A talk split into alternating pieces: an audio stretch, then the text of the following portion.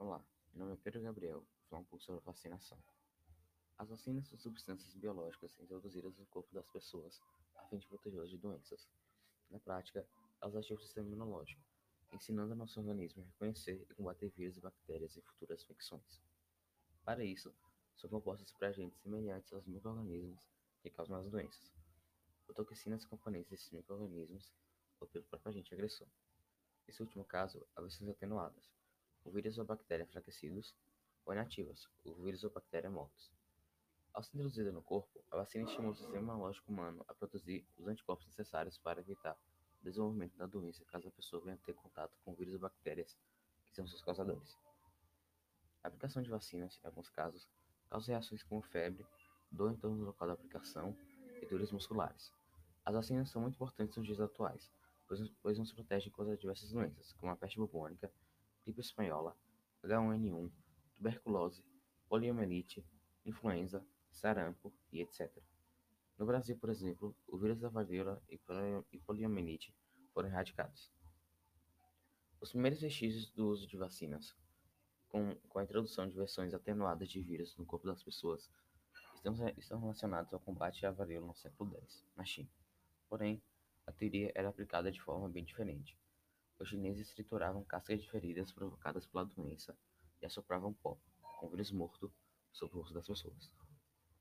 Foi em 1798 que o termo vacina surgiu pela primeira vez, graças a uma experiência do médico cientista inglês Edward Jenner. Ele ouviu relatos de, de, que trabalhadores da zona rural não pegavam varíola, pois já haviam tido a varíola, bovina, de menor impacto no corpo humano. Ele então introduziu os dois vírus em um garoto de 8 anos e percebeu que o rumor tinha de fato uma base científica. A prova vacina deriva justamente de variolae vacinae, nome científico dado à varíola bovina. Em 1881, quando o cientista francês Louis Pasteur começou a desenvolver a segunda geração de vacinas voltadas a combater a cólera aviária e o carbúnculo, ele sugeriu o termo para batizar sua recém-criada substância, em homenagem a Jenner. Partir de então, as vacinas começaram a ser produzidas em massa e se tornaram os principais alimentos para combate a doenças no mundo. Existem pelo menos oito tipos diferentes de vacinas sendo testadas. O tipo de vacina depende do tipo de vírus ou da parte viral sendo utilizada. Vacina de vírus, inativo, enfraquecido. Vacina de vetor viral, replicante, não replicante. Vacina de ácido nucleico, DNA, RNA. Vacina à base de proteínas, subunidade proteica, partículas semelhantes a vírus. Agora falar um pouco sobre a vacina de vírus. Esse tipo de vacina pode, ser, pode utilizar o vírus enfraquecido ou inativado. Nesse sentido, numa vacina de vírus enfraquecido, o vírus passa por processos até que adquira mutações que o façam menos capaz de causar doença. As vacinas de vetores virais. Nas vacinas que utilizam vetores virais, um vírus como sarampo ou adenovírus é geneticamente modificado para produzir proteínas do coronavírus. Vacina de ácido nucleico esse tipo de vacina, o ácido nucleico é inserido nas células humanas, que produzem cópias de alguma proteína do vírus.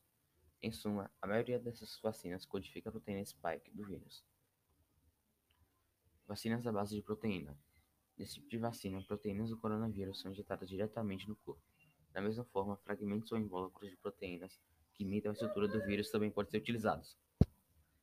Movimento anti-vacina. O movimento anti-vacina vem ganhando cada vez mais força no Brasil e no mundo devido à falta de conscientização e medo da população sobre as vacinas. Esse é um movimento que pode levar à volta, das, à volta de vacinas já erradicadas antes e também a desconfiança sobre a ciência.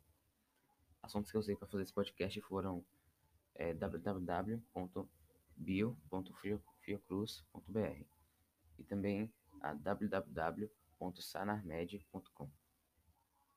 Obrigado por ver esse podcast, espero que você tenha um bom dia.